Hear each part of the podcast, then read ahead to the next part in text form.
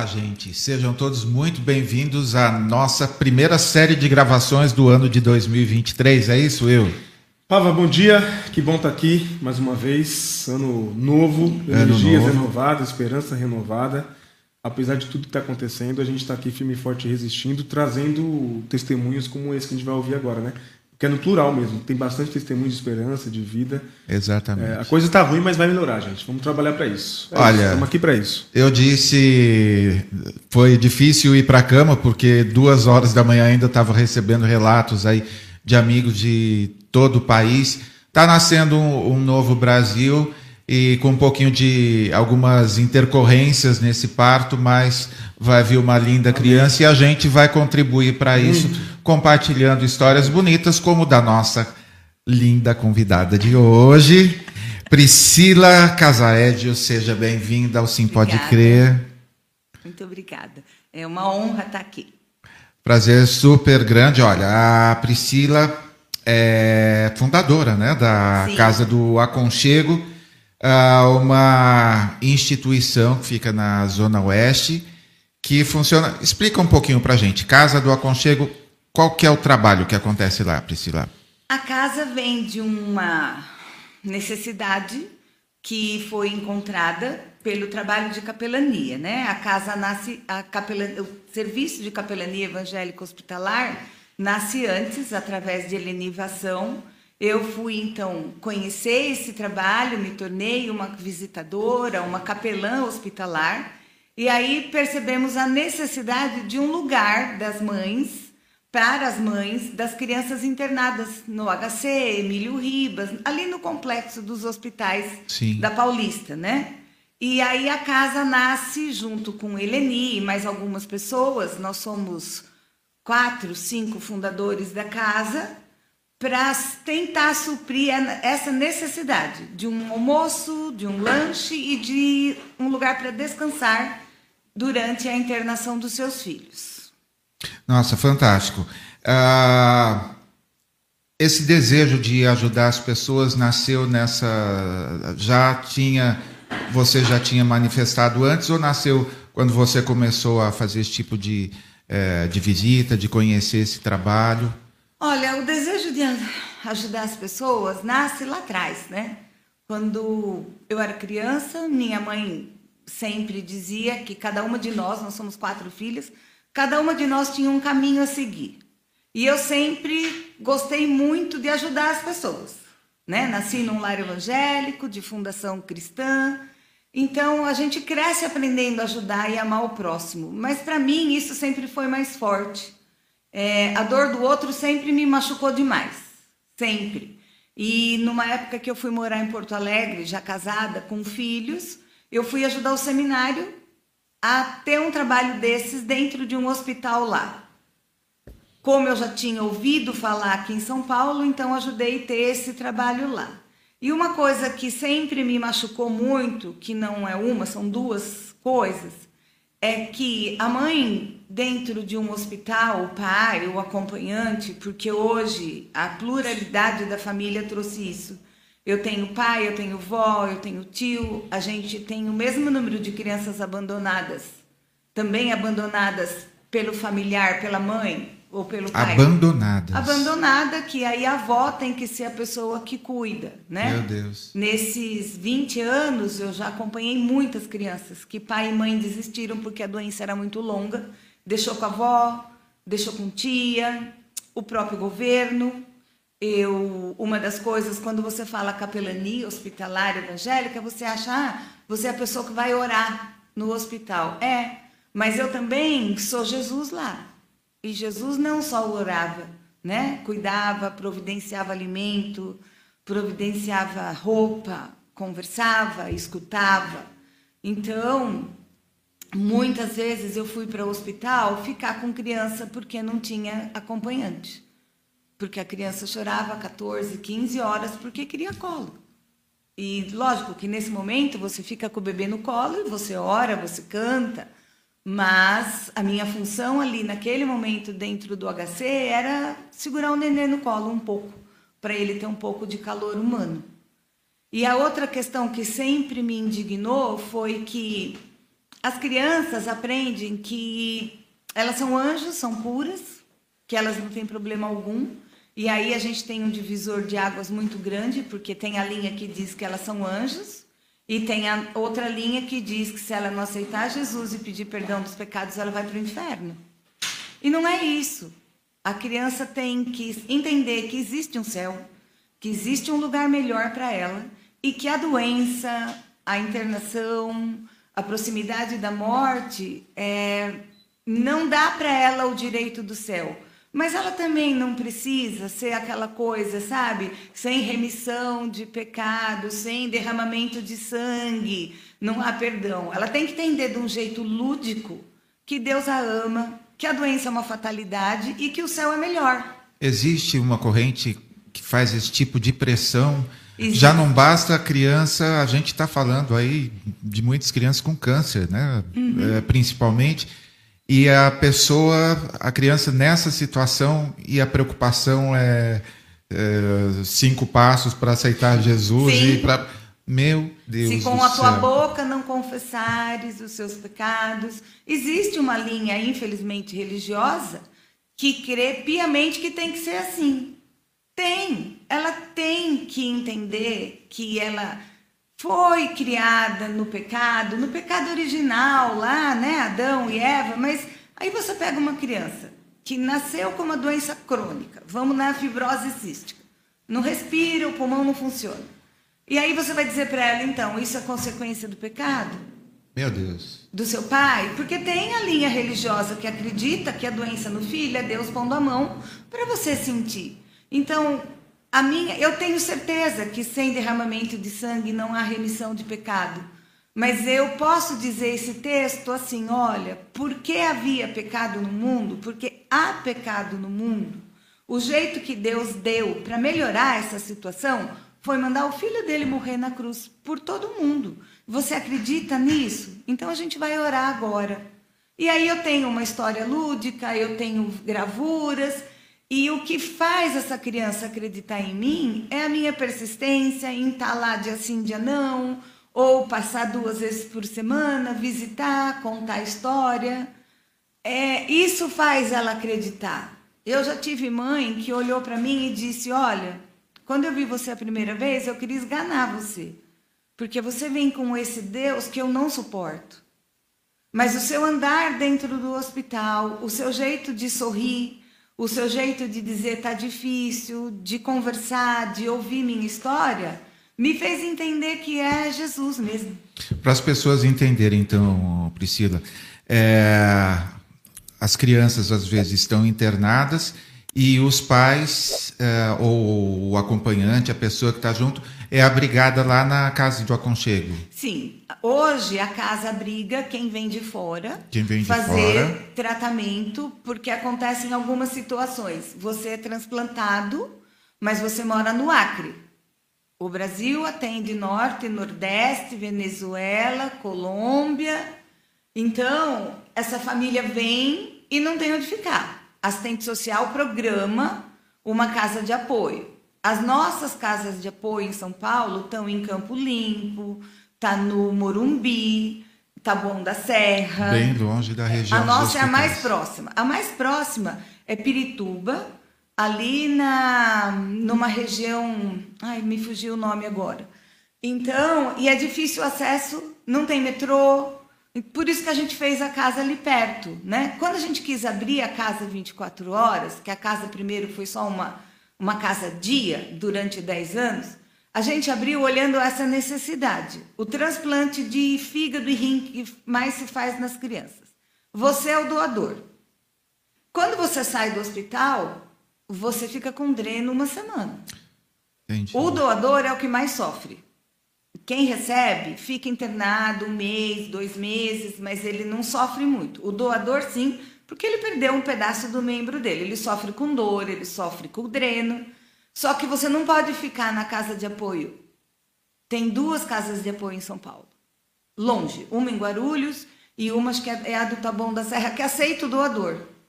Então, você fica com dreno, você sai do Instituto da Criança com esse dreno e você vai de que até o Taboão da Serra ou até Guarulhos? Um Uber é 100 reais.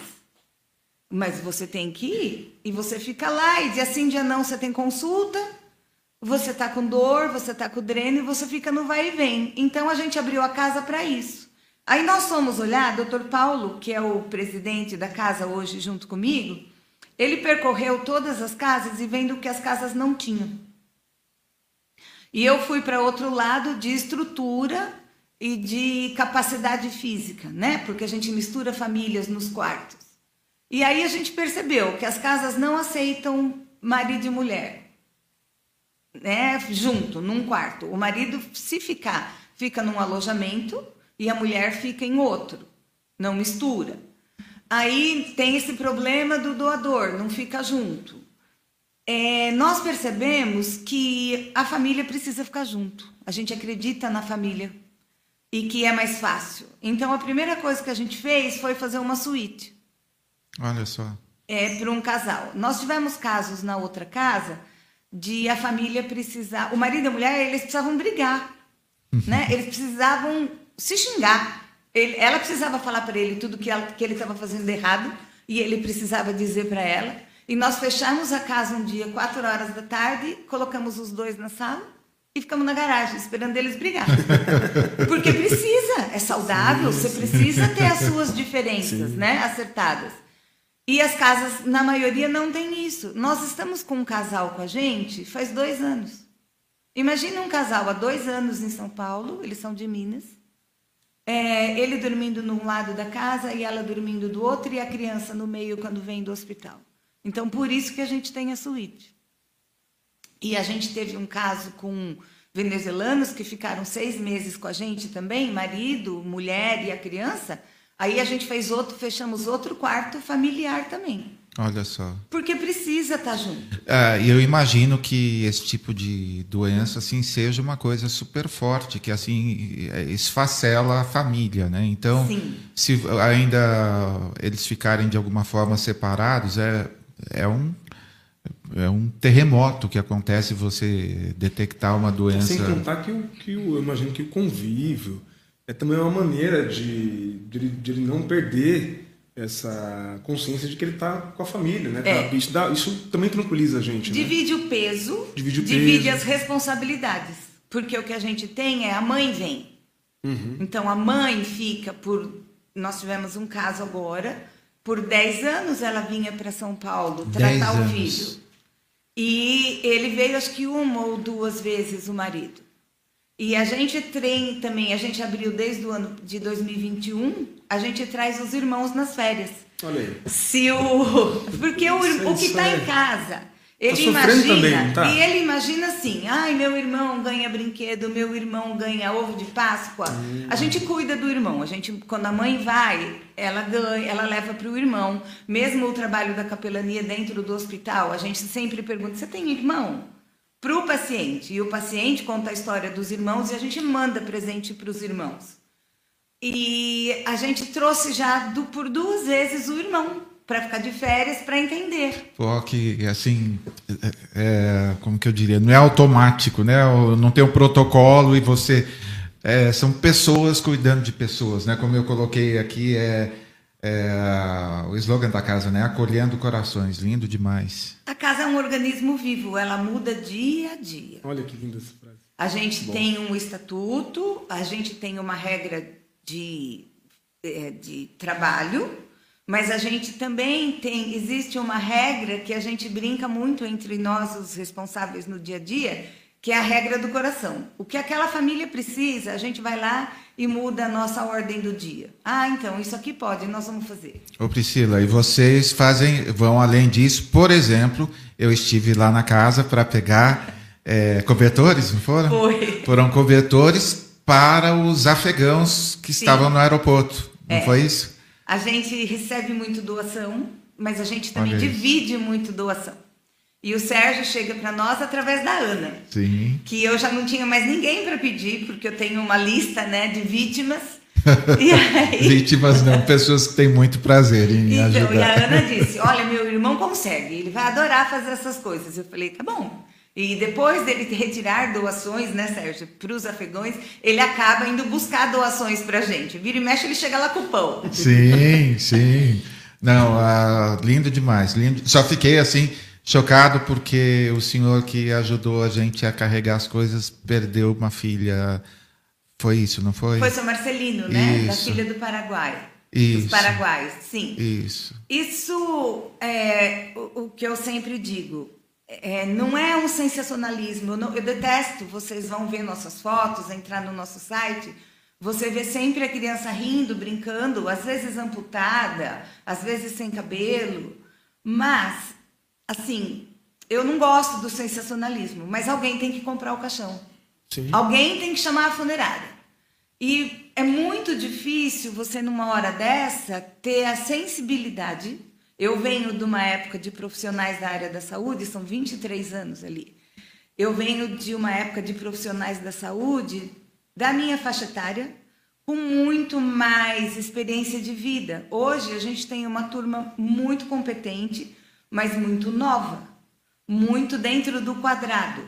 E às vezes eu penso que isso acontece para não se machucar, porque é muito difícil emocionalmente você segurar essa questão. Mesmo entre nós, nós temos uma- um trabalho assim entre nós, né?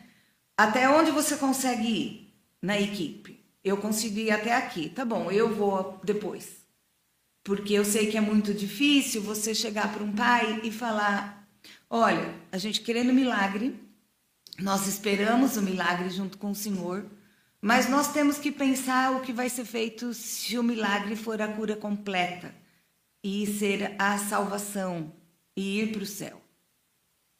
Eu não gosto da palavra morte, eu não gosto da palavra medo, então a gente usa alguns artifícios para ficar mais leve um pouco.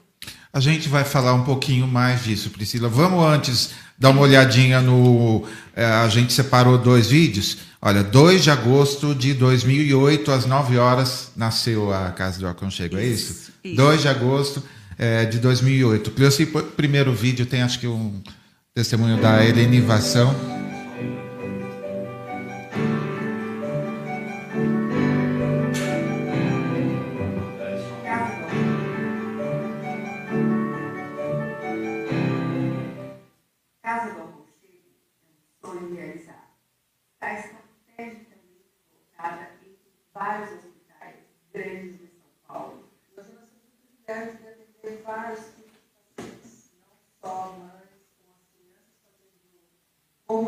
Pacientes adultos.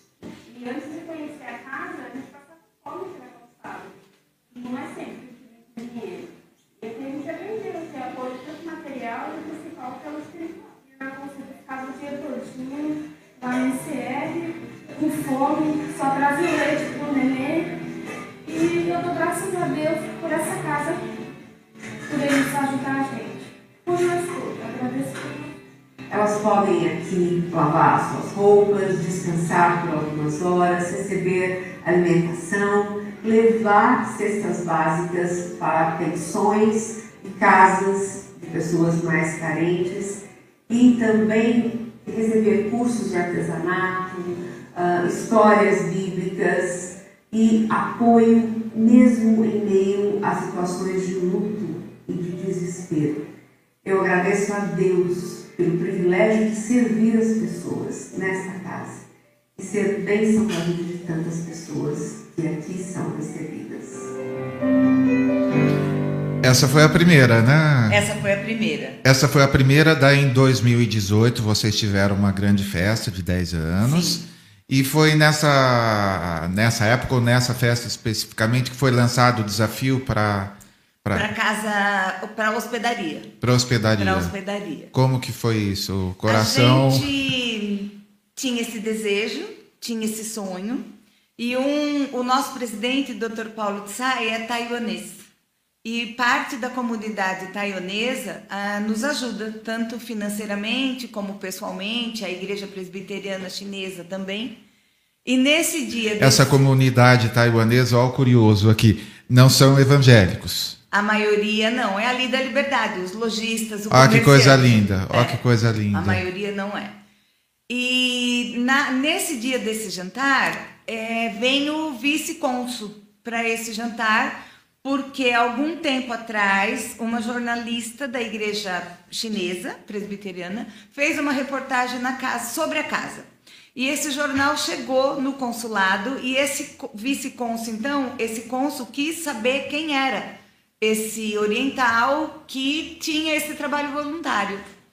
E junto com isso chega para a gente a Fundação Dona Fã, que é uma fundação que não é evangélica, do Ricardo e dos irmãos, que perderam a mãe com câncer e resolvem fazer uma fundação com o nome dela para ajudar pessoas com câncer, principalmente crianças com câncer. E nesse jantar, Ricardo é nosso convidado. E quando acaba o jantar, ele se levanta e diz: Eu vou apoiar o sonho de vocês. Podem procurar a casa, que nós vamos bancar essa, essa nova fase da casa. E aí que foi, sobremesa nossa, deliciosa, hein? E aí foi, eu brinco que a gente foi do quarto cozinha para mansão, né? A gente tinha é uma é linda casa, casa é pequena, linda. que não comportava nem o que a gente fazia, que era o café da manhã, o almoço, o trabalho com as crianças. Vocês veem nesse filme, as crianças estão escutando história e pintando no meio das máquinas de lavar roupa. Que essa é a grande dificuldade também para quem está internado, é lavar roupa a mãe vir lavar roupa na casa. E aí a gente foi para a mansão da Veríssimo Glória. foi ali que acontece essa transição, então. Hoje a gente tem seis quartos, a gente acomoda 30 pessoas. Olha só. É, cada quarto tem seu banheiro, a gente tem um lugar muito legal para refeitório Sim. e para atividades que você conheceu. Tem três espaços para as crianças separado, uma cozinha industrial e o escritório. Então, é a nossa mansão.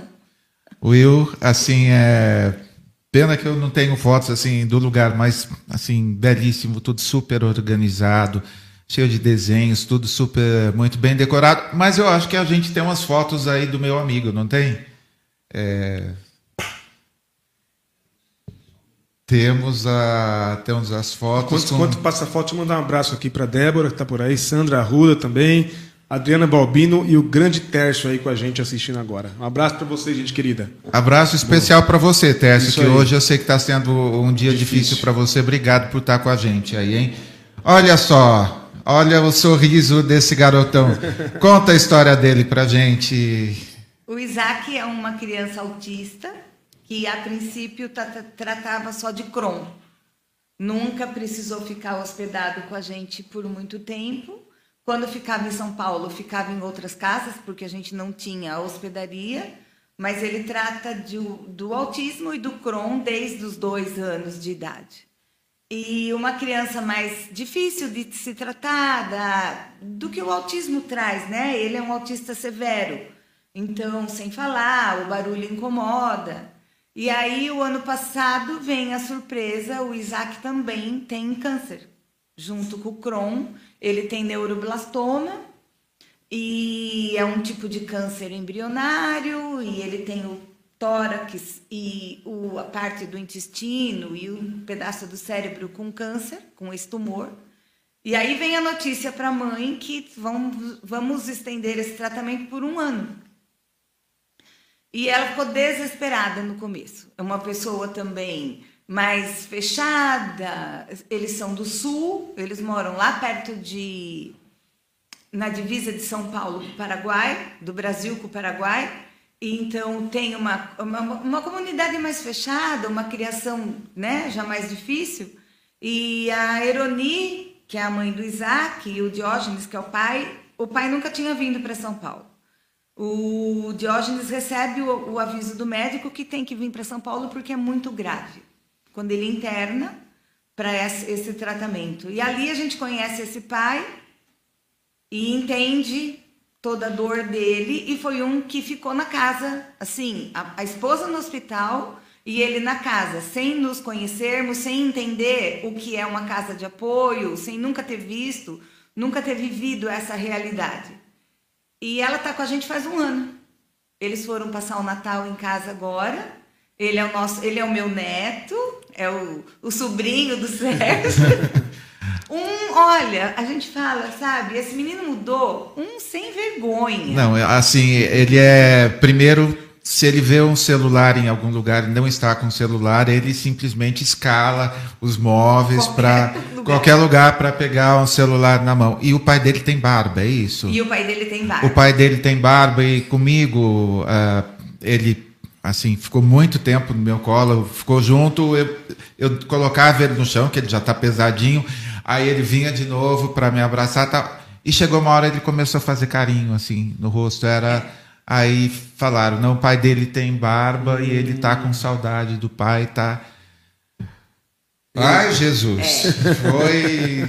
Nossa, e como que ele tá de saúde? Está respondendo tá ao respondendo? tratamento, o que a gente chama de milagre. A ciência, a medicina entende que alguma coisa deu certo.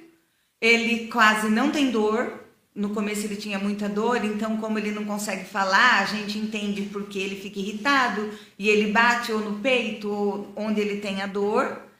E conseguiu passar Natal em casa, tá de férias. Volta só dia 14 agora de janeiro. Ele foi para casa com, os, com a mãe e na maior alegria da mãe, principalmente por estar lá, né? E essa questão do Isaac na casa trouxe para nós e para todos os hóspedes a questão da perseverança e da paciência. Porque é muito difícil você estar trabalhando e você deixa o escritório aberto e quando você percebeu, ele entrou e ele está escalando os armários e, procura, e você está lá trabalhando, você tem que estar compenetrado e você está com ele em pé no seu ombro, porque ele quer seu celular que está na mesa. Então trouxe pra gente uma experiência muito bonita de às vezes você trabalhar com ele sentado no colo. Às vezes você trabalha com ele sentado no seu cavalinho, porque ele fica ali uma, duas horas. Eu tenho a experiência do chão. Ele gosta de ficar. Eu deito no, ele quer que deita no chão e ele fica passando por cima de mim. Então eu também tenho várias fotos no chão da brinquedoteca com ele lá. E essa questão da figura paterna trouxe para o pai da casa, para o Elias, esse nosso pai de Minas, uma dificuldade em ter acesso. O Elias era muito duro com ele mesmo, mais reservado com essa proximidade das crianças, por não querer sofrer, não por não gostar de criança. E Isaac entra no quarto dele, sobe as escadas, a porta não está trancada, Isaac entra, deita na cama com ele, e Elias tem barba, e ele fica assim, ó. E a Júnia, a esposa, lavando o banheiro, e a gente vê o, o Elias dizendo assim, Júnia, Júnia, baixinho, e quando a Júnia olha do banheiro, ainda consegue fazer uma foto, o Isaac ficava na cama com ele, porque queria ficar deitado com ele. Então, é uma figura que trouxe para nós isso. Elias hoje, quando. E ele adora comer, ele rouba celular e ele come ou a casca do pão ou o miolo do pão. E Elias não consegue chegar na casa sem trazer o pão para ele. E ele ouve, abriu a porta, ele viu que é o Elias, ele já começa. Do Elias ele não rouba celular, ele quer o pão. o meu é o celular. Eu troquei a capinha do celular e ele já chega, ele abre minha bolsa. Ele abriu minha bolsa e eu tinha trocado a capinha e ele olhou, olhou e não achou. E a mãe fez assim, ai, graças a Deus, porque ela morre de medo que ele quebra. Quando ele foi embora cabisbaixo, eu falei, não, Isaac, olha, tá aqui, a vovó trocou a cor do celular. E dei o celular na mão dele. Agora imagina você num lugar com, eh, essa é uma das histórias com várias histórias eh, desse jeito e nossa que que trabalho que trabalho fantástico Priscila, é, a gente quando está na igreja, a gente. É o teu? É o Sem meu. problema. É um alarme na minha bolsa. Desculpa. Não, não por isso. Sem crise, acontece. Boa. Falou no celular, tá vendo? Falou no celular de É. Isaac aí, ó. É, a gente, na igreja, a gente aprende a querer se empolgar, a ser pregador, pastor, cantor do grupo de louvor, da banda, ou coisa parecida. O que, que motivou em você querer ser capelã? É o que eu estava falando no começo, é essa questão difícil, sabe? Porque como você leva Jesus para um lugar desse onde muitas vezes a cura não chega? Eu vou dizer para vocês que o câncer é o que tem de melhor hoje na vida de uma criança. O câncer tem pesquisa, o câncer tem medicação, mas a doença crônica, que é o HC, que o HC atende, que é o Instituto da Criança, são doenças que a criança vive a vida. Quais são essas cura. principais Olha, doenças? uma é uma doença de pele que chama epidemoliose bulhosa, que a criança fica em carne viva. Meu Deus. Ela nasce com aquele, acho que é uma quebra genética, só que ela não morre. E o nosso Mateus morreu com 19 anos, amputado, machucado, e por 19 anos ele não namorou, ele não foi para a faculdade, ele não dirigiu um carro. O máximo que ele conseguia fazer era brincar online porque além de tudo é uma doença que ela tem um odor. A criança descama, tem um cheiro ruim. E quando você tira o curativo, porque não pode ficar sem curativo, o pouco que tem de pele sai junto, então é uma dor exagerada. E no primeiro filme você vê umas crianças com mancha na pele ou a mão fechada porque ela vai colando né, aqui no meio. E existe uma cirurgia que vai abrindo, mas cola aqui, cola aqui. Então a criança tem uma vida de sofrimento. Né? Eu, eu digo às vezes que a medicina prolonga a morte. Porque as crianças de câncer têm vida. As crianças com câncer têm vida. Uma outra doença que é muito difícil você conviver, e eu tenho essa convivência com o William, que é o meu caçula, com 19 anos, ele usa roupa 8 e calça 34. Meu É o Deus. síndrome do intestino curto. Ele usa hoje oxigênio, uma bolsa de colostomia, uma bolsa de urina, e ele já está com 19 anos. O William foi um dos que eu ia para o hospital ajudar a segurar no colo. Nessa intercorrência da vida, né, nesse tempo de vida, o Dr. Paulo tocava violão, o William quis tocar violão. Ele ouvia a gente falar de Jesus, ele aceitou Jesus, o vizinho ia na igreja da congregação, ele ia para a igreja da congregação, mas ele tinha que ir de terno. Compra um terno. Há 10 anos atrás, para uma criança de 6 anos que usa 4. Procura um, terno, procura um violão para uma criança de 4 anos. Então a capelania não faz só isso, sabe? E é muito gostoso no sentido assim, eu convivo com o William até hoje. Um curitiano desesperado que chega na casa, ele é uma dessas famílias do nosso projeto de cesta básica. É, nesse tempo, nesses 19 anos, muita coisa aconteceu na vida. Hoje, há uns oito meses, um ano, a mãe teve um derrame. A mãe está na cadeira de roda com traqueotomia Meu Deus. na- com fralda e ele é o que cuida dela em casa. Porque ele fica em casa, as irmãs trabalham. Então hoje vem na casa ela que sempre se matou para nunca. Ele só está vivo por conta do cuidado dela. E hoje ele tem o maior orgulho de dizer que ele cuida. No Natal ele mandou um vídeo para mim de Feliz Natal com ela na cama. Ela querendo balbuciar um Feliz Natal para mim, ele com o cabelo todo oxigenado branco, eu querendo esganar ele. Nevou na cabeça. Eu super feliz. Então você vê que essas crianças, a gente tenta que essa criança tenha uma vida normal. Sabe? Nós temos alguns parceiros, por exemplo, a gente tem um parceiro que ele tem uma ai, uma usina, uma coisa na Moca de videogame. É um negócio grande onde se filmam essas eh, lutas de videogame, esses campeonatos, uma arena. E às vezes eu mando as crianças, eu ligo, tem campeonato, tem alguma coisa, os meninos vão para lá. Se divertem muito mais quem foi cuidar do que os, os meninos mesmo. E uma vez eu tive que mandar uns meninos e, eu, e a menina é o nosso parceiro que é dono do restaurante da Hello Kitty, na Liberdade. Eu falei, Esther, você vai para Hello Kitty. Ela quase me trucidou. Porque ela não queria ir na Hello Kitty, porque ela não gostava da Hello Kitty, porque ela queria jogar videogame com os meninos. E depois ficou encantada, né? Da Hello Kitty. Porque aí foi, ela acabou indo para Hello Kitty. Então a gente tenta fazer essas coisas para que a vida seja um pouco normal. Né, para trazer um pouco de vida fora da vida. De vez em quando a gente tem que ir para um time que você não gosta muito, mas a criança quer ir. A gente já foi para o estádio do Corinthians, levar, assistir jogo, assistir treino, tirar foto com o jogador. A gente faz essas articulações. Porque essas crianças de doença crônica, elas têm um sonho, né? Elas têm um desejo.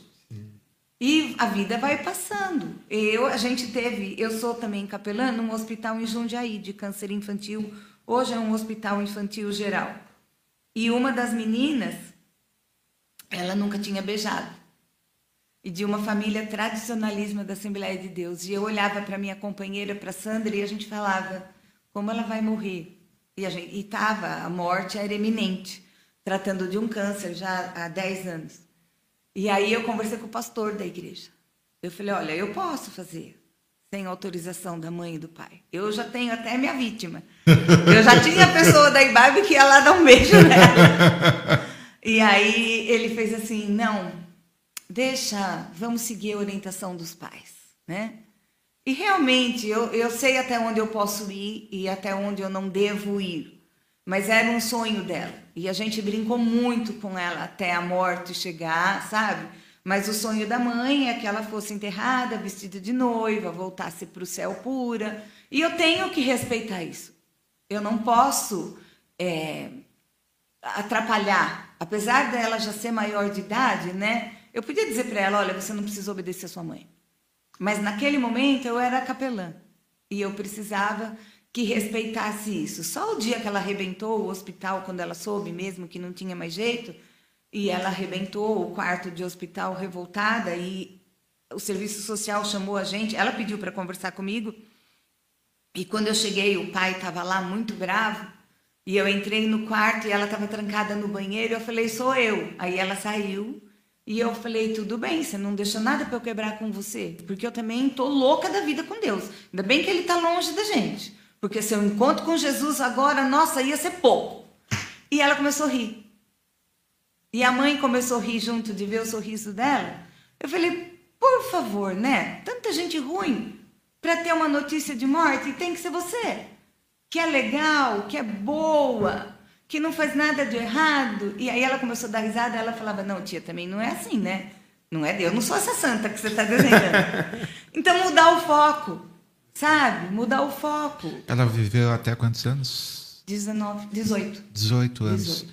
No final do ano teve alguém. Nós tivemos duas perdas nesse final de ano. A filha do seu Marcelino. Que foi o que me ajudou a. É, que ajudou você com pão, que estava aqui há três meses. Assistente social pede, ela liga e fala: Olha, o caso é grave, eu preciso que o pai fique perto. Ele é um dos que estava em Guarulhos. Então a mãe ficava no hospital e ele ficava na casa, nas intercorrências, ele ia estava perto para chegar mais rápido no hospital. E quando a gente viu que não tinha mais o que se fazer, e a gente já 23 anos, você sabe quando a equipe médica está querendo dizer de um jeito que não crie confusão, mas que não tem mais o que fazer. E aí a gente conversou com o médico, eu fui, a Sandra, que é a, minha parceira na casa, e eu falei, ele falou, não tem mais o que fazer. E eles não entendem. Aí eu liguei para Sandra, eu não estava em São Paulo, eu falei, Sandra, você tem que ir lá.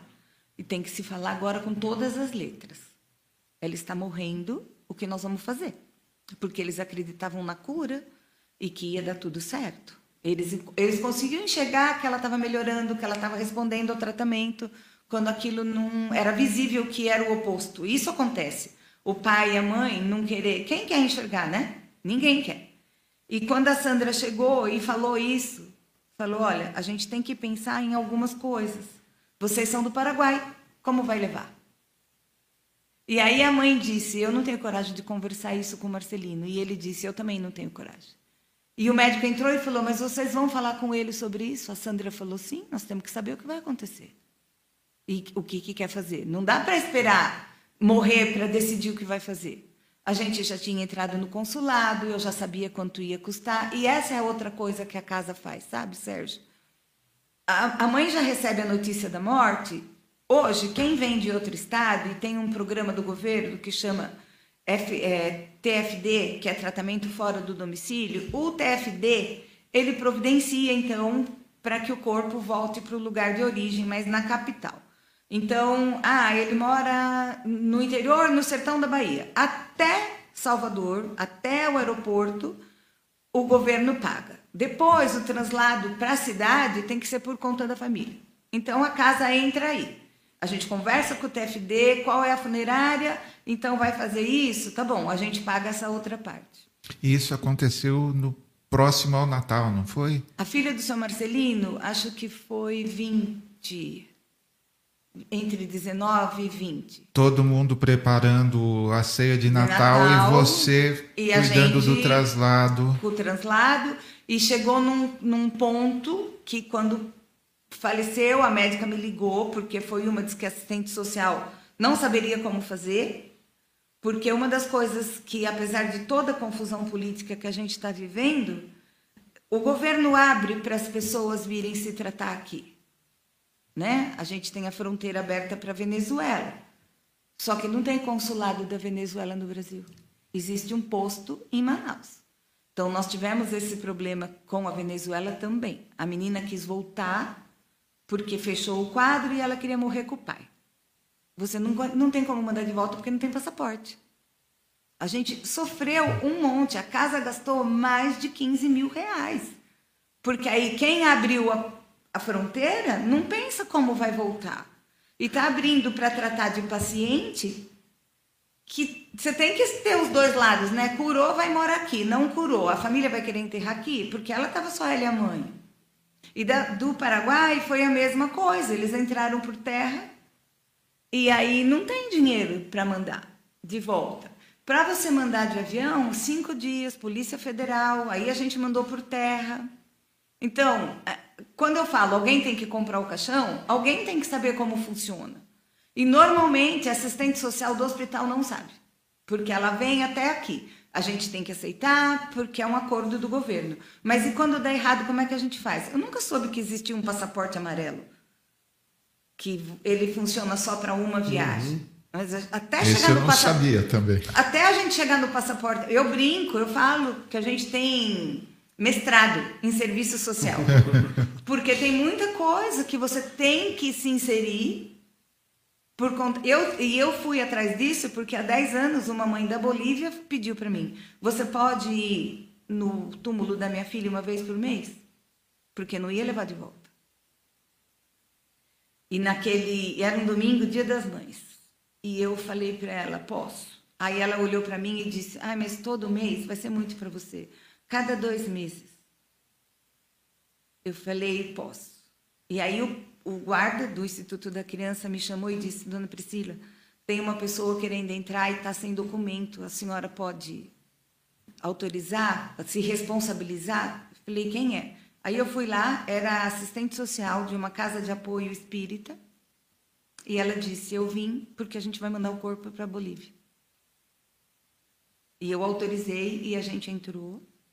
E aí eu lembro que eu conversei, o meu ouvido é a Silvia Kivitz. E eu lembro que eu conversei muito com a Silvia sobre isso, porque me espantou quando se levanta uma pessoa que não é da minha comunidade, da minha comunidade de fé, e vem lá, gente, há 10 anos atrás, a gente falou em 8 mil reais para mandar esse corpo para a Bolívia. E eu falei, Silvia, como pode, né? A gente não se movimenta, a gente não tem esse esse resguardo e vem uma pessoa e aí a resposta foi clara. É, As pedras falaram, né? Jesus levantou, Deus levanta pessoas. E eu aprendi, aprendi a fazer uma poupança. A gente tem um fundo de reserva para essas calamidades que a gente chama de calamidades e a gente aprendeu a conviver com isso, sabe? Porque é muito difícil. Você falar nós vamos orar e alguém vai e Deus vai dar um jeito. Não, o jeito sou eu, né? O jeito sou eu que estou ali um ano junto e agora eu não sei o que vai acontecer. Eu falei para a médica, eu falei não dá para esperar ela morrer para a gente saber o que vai fazer com a menina. Sou Marcelino tem que resolver agora. É documento, é papel. E no fim eles eram indígenas, não tinha endereço, não tinha endereço do cemitério. Olha, foi muito engraçado, porque eu passei a madrugada com o serviço funerário me ligando. Como é o nome do cemitério? Como é o nome, o nome, da rua? Não tinha, era uma aldeia no Paraguai. E a gente conseguiu, e deu tudo certo.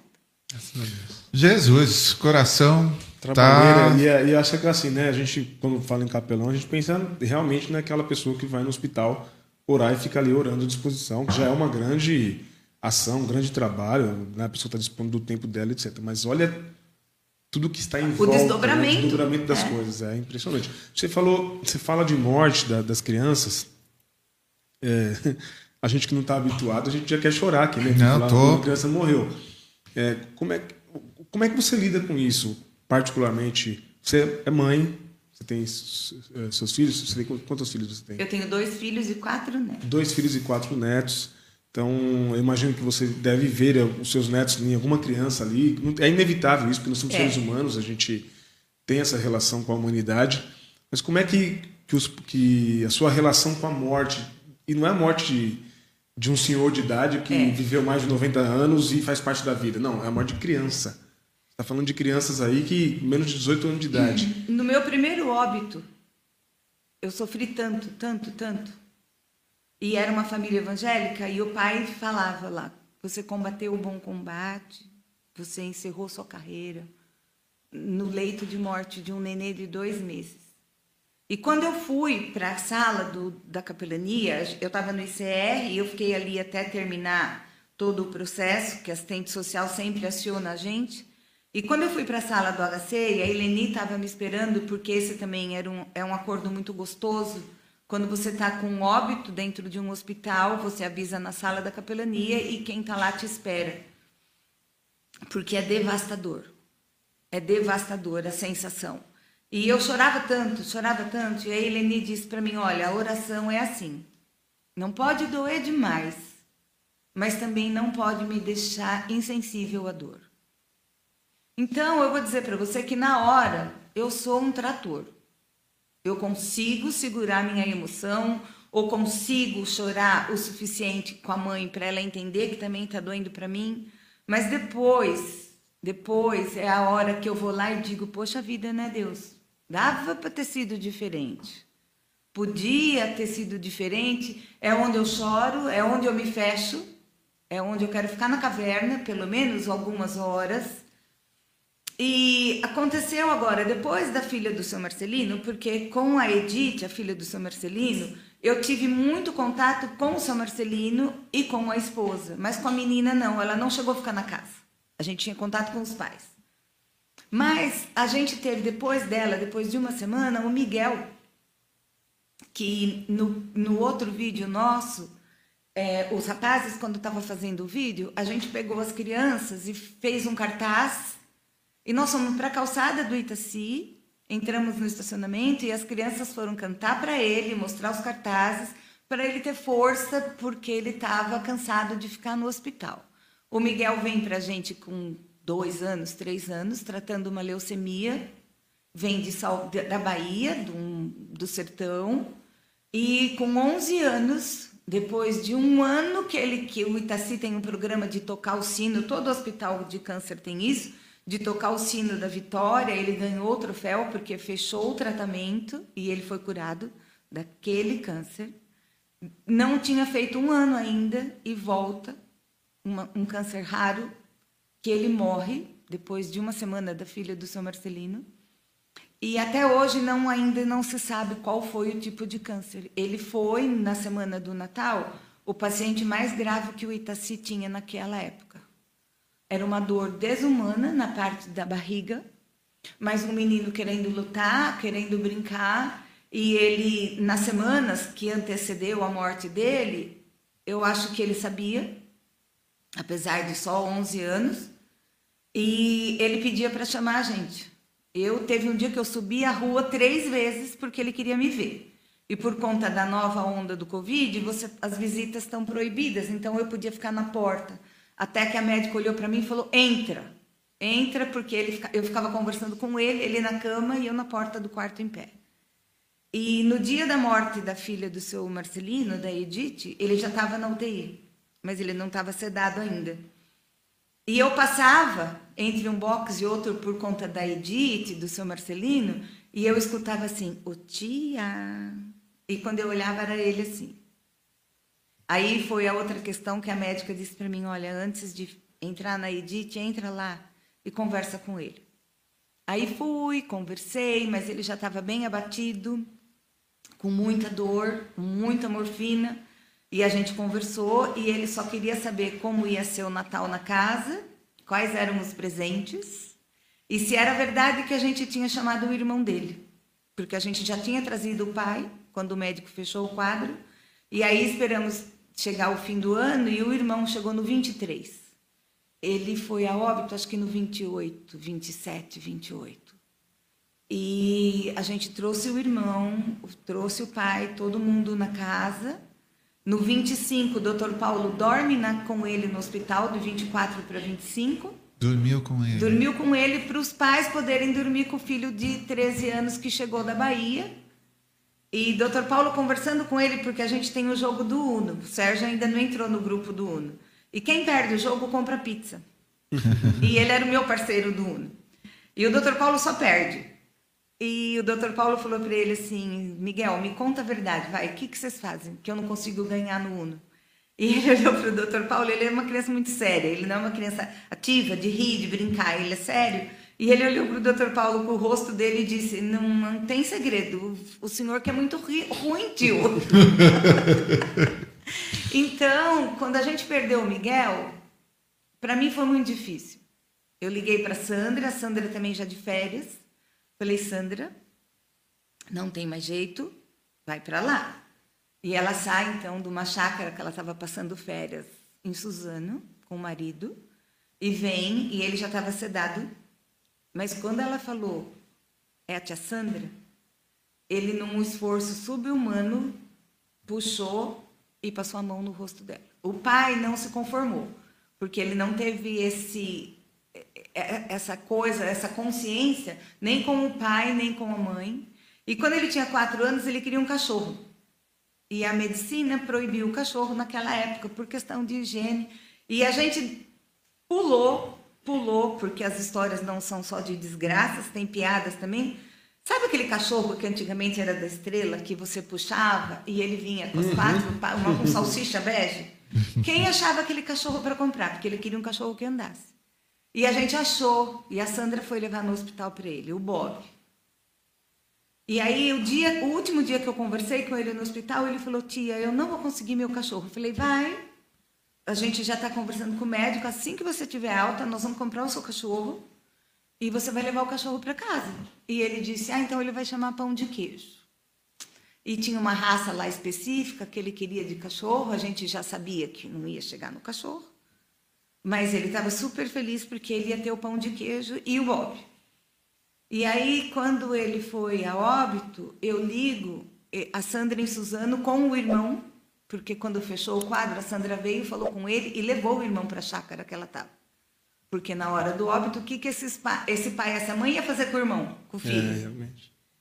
E aí eu comecei a procurar quem estava perto, porque o, o enfermeiro me ligou e falou: não chega até às 18 horas vocês têm que mandar alguém para cá para ficar com os pais porque está incontrolável.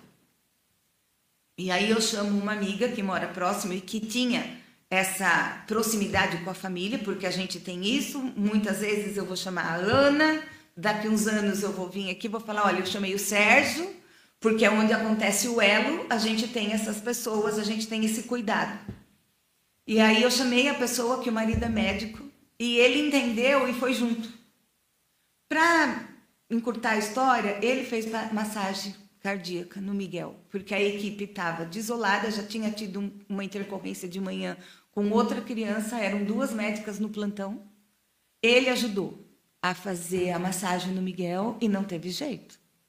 Então, foi um momento muito difícil quando essa amiga me liga e diz: Olha, aconteceu e a gente teve que agradecer a Deus, porque quem estava lá era ela, porque eram todos cristãos, porque o marido era médico, porque soube conduzir, né? Então, capelania, hoje, quando você fala, ah, eu vou fazer um curso de capelão, o curso acontece, muita gente desiste, eu tenho muitos voluntários que passaram pela casa. Você tem que ter o coração e entender que é isso. Às vezes você vai ser a pessoa que vai buscar o pão, mas eu preciso de quem vai buscar o pão que o Isaac quer comer. Eu não preciso de gente que esteja lá na hora da morte só. Eu preciso do pão. Eu tenho paciente que é apaixonado por guiosa. Eu tenho uma chinesa que manda guiosa para casa toda semana. Então a rede tem que ser muito grande, né? Alguém tem que comprar o caixão, mas alguém tem que jogar Uno. Uhum. alguém tem que dar bronca, alguém tem que levar balão para as crianças. Eles brincam quando está calor de fazer guerra d'água com balão. É difícil, é, mas é o que eu aprendo na igreja com o Ed. Ele tem que ser Jesus, né? A pergunta é: o que, que Jesus faria nesse caso? Um amigo para estar junto, porque a morte está ali. E aí vamos fazer o resto, todo o resto. Eu tô quase sem conseguir respirar aqui, assim, é, pensando um monte de coisa. Meu Deus, tem mais um vídeo, não tem? Eu se passa o segundo vídeo para eu ver se eu consigo voltar a raciocinar. Assim, é muito, muito difícil ouvir tudo isso. A gente tem um Essa é a nova, que cara. É o nosso coração, que é a hospedaria. A gente chama nem de casa de apoio, a gente chama de hospedaria. Onde a criança que vem para fazer uma consulta, mas tem que aguardar uma semana, dez dias, ou tem que aguardar um diagnóstico ou resultado, né, ele pode ficar morando aqui com a gente. Somos natural de Manaus, Amazonas. E Vinícius nasceu com problema nos rins. Alguém me falou da casa do aconchego. Eu vim conhecer, pois tinha necessidade de lavar roupa. E na época eu não tinha nenhum amigo, nenhum parente, nada.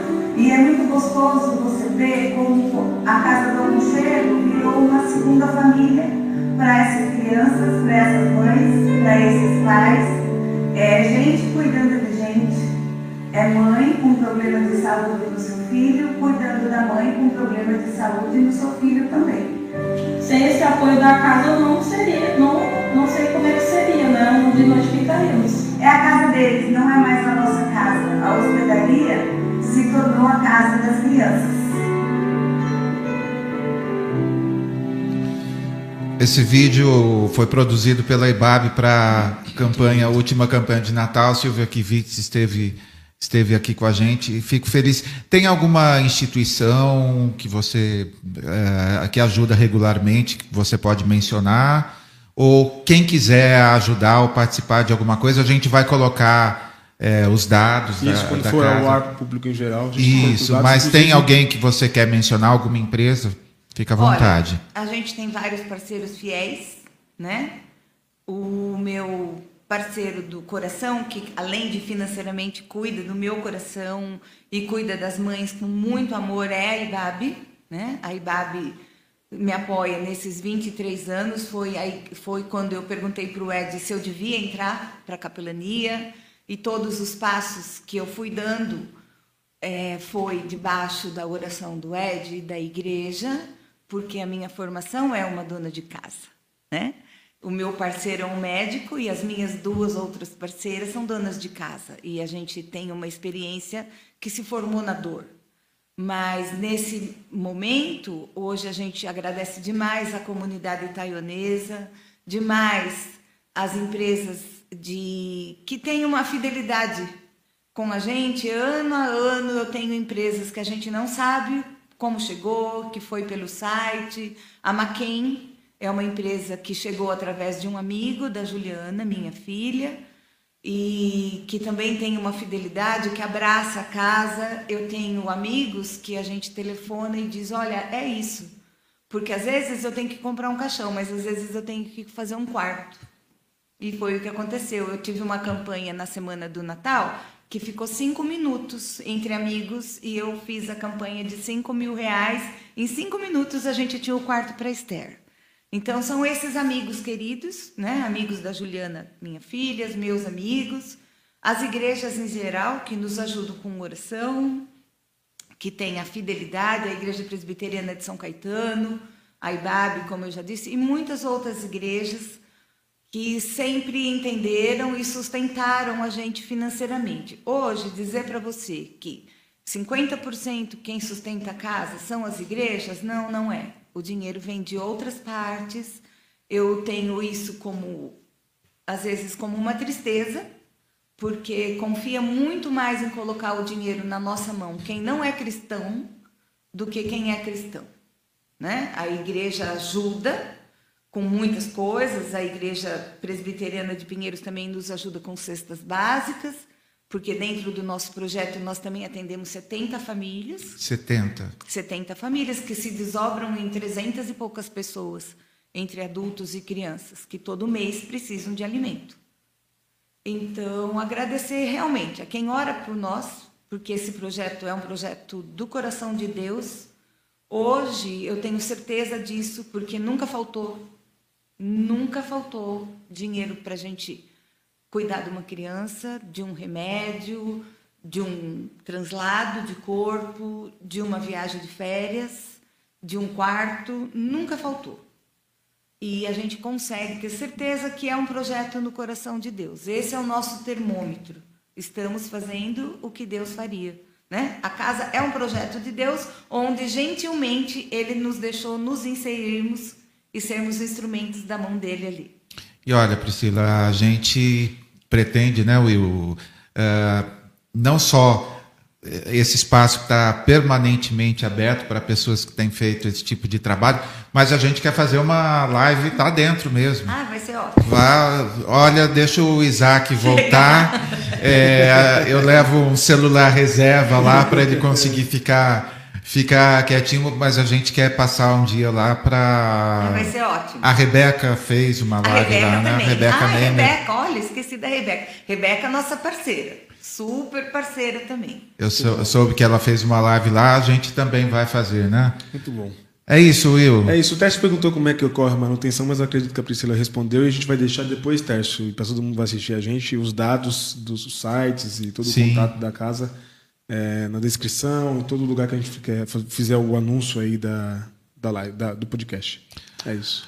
Priscila, super obrigado. Obrigada. É, a gente começar o dia desse jeito. Nossa. Então... Olha, obrigado por ser, é, por alongar os braços de Deus chegando a tantas pessoas que só com o seu coração assim consegue chegar. Meu respeito e carinho da minha família.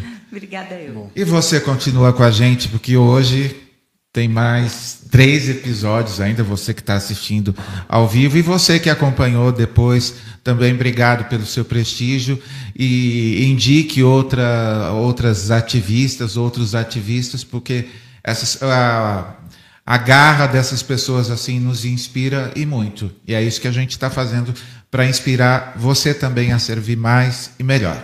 Grande abraço, gente. Valeu, gente.